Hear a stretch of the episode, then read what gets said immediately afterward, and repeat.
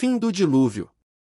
Então Deus se lembrou de Noé e de todos os animais selvagens e domésticos que estavam com ele na arca.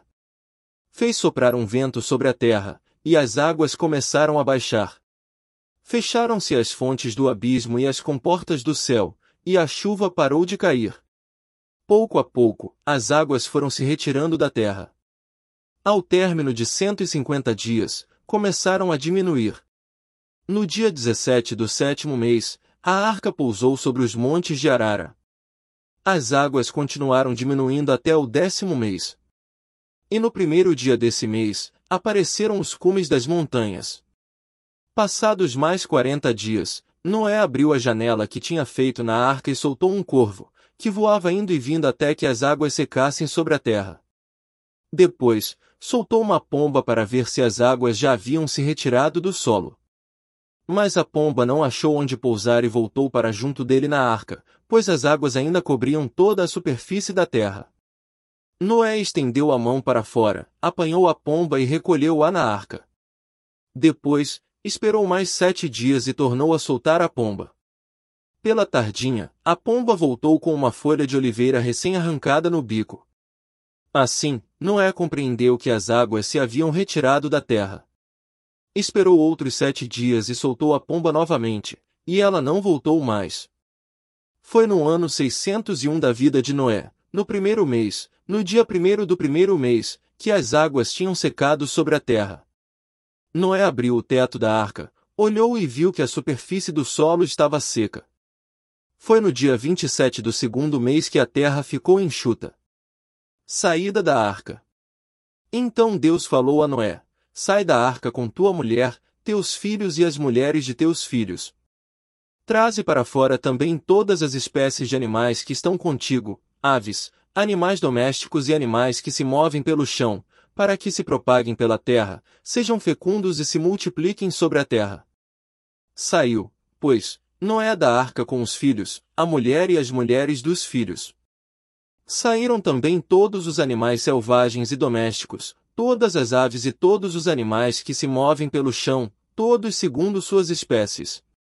Então Noé construiu um altar para o Senhor, tomou animais e aves de todas as espécies puras e ofereceu holocaustos sobre o altar. O Senhor aspirou o agradável odor e disse consigo mesmo: Nunca mais tornarei a amaldiçoar a terra por causa do gênero humano, por serem mais desde a infância as inclinações do coração humano, nunca mais tornarei a castigar todos os seres vivos como acabei de fazer.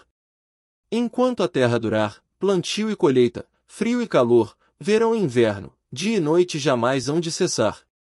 Aliança com Noé e a humanidade. Deus abençoou Noé e seus filhos, dizendo-lhes: Sede fecundos, multiplicai-vos e enchei a terra. Sereis causa de medo e de espanto para todos os animais da terra, todas as aves do céu, os bichos que se movem pelo chão e todos os peixes do mar. Eu os entrego todos em vossas mãos. Tudo que vive e se move vos servirá de alimento.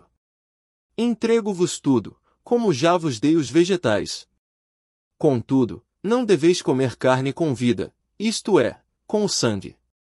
Da mesma forma, pedirei contas do vosso sangue, que é a vossa vida, a qualquer animal.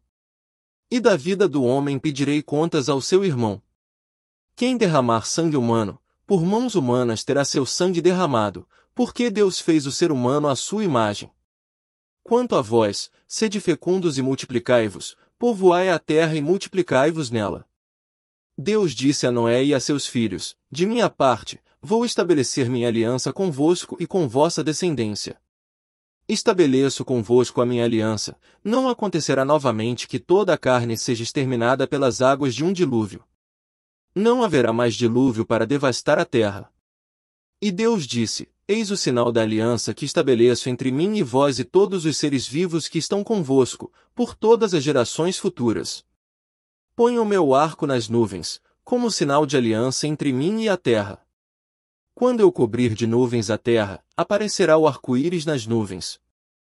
Então me lembrarei de minha aliança convosco e com todas as espécies de seres vivos, e as águas não se tornarão mais um dilúvio para destruir toda a carne.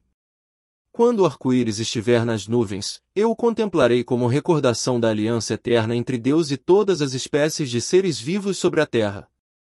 Deus disse a Noé, Este é o sinal da aliança que estabeleço entre mim e toda a carne sobre a terra. Noé e os filhos. Os filhos de Noé, que saíram da arca, foram Sem, Cã e Jafé. Cã é o antepassado de Canaã. Esses três eram os filhos de Noé, pelos quais se povoou toda a terra. Noé começou a praticar agricultura e plantou uma vinha. Bebeu vinho e se embriagou, ficando despido dentro da tenda. Cã, o antepassado de Canaã, viu a nudez do pai e foi contar aos dois irmãos que estavam fora. Sem e Jafé, porém, puseram o manto nos ombros, e caminhando de costas, cobriram a nudez do pai. Como estavam de costas, não viram a nudez do pai. Despertando da embriaguez, Noé ficou sabendo que fizera o filho mais novo. E disse, Maldito seja Canaã! Que se torne o último dos escravos de seus irmãos. Ponto. E acrescentou, Bendito seja o Senhor Deus de Sem, e Canaã seja seu escravo. Que Deus faça prosperar Jafé, que ele habite nas tendas de Sem, e Canaã seja seu escravo. Ponto. Depois do dilúvio, Noé viveu 350 anos. Quando morreu, tinha completado 950 anos de idade.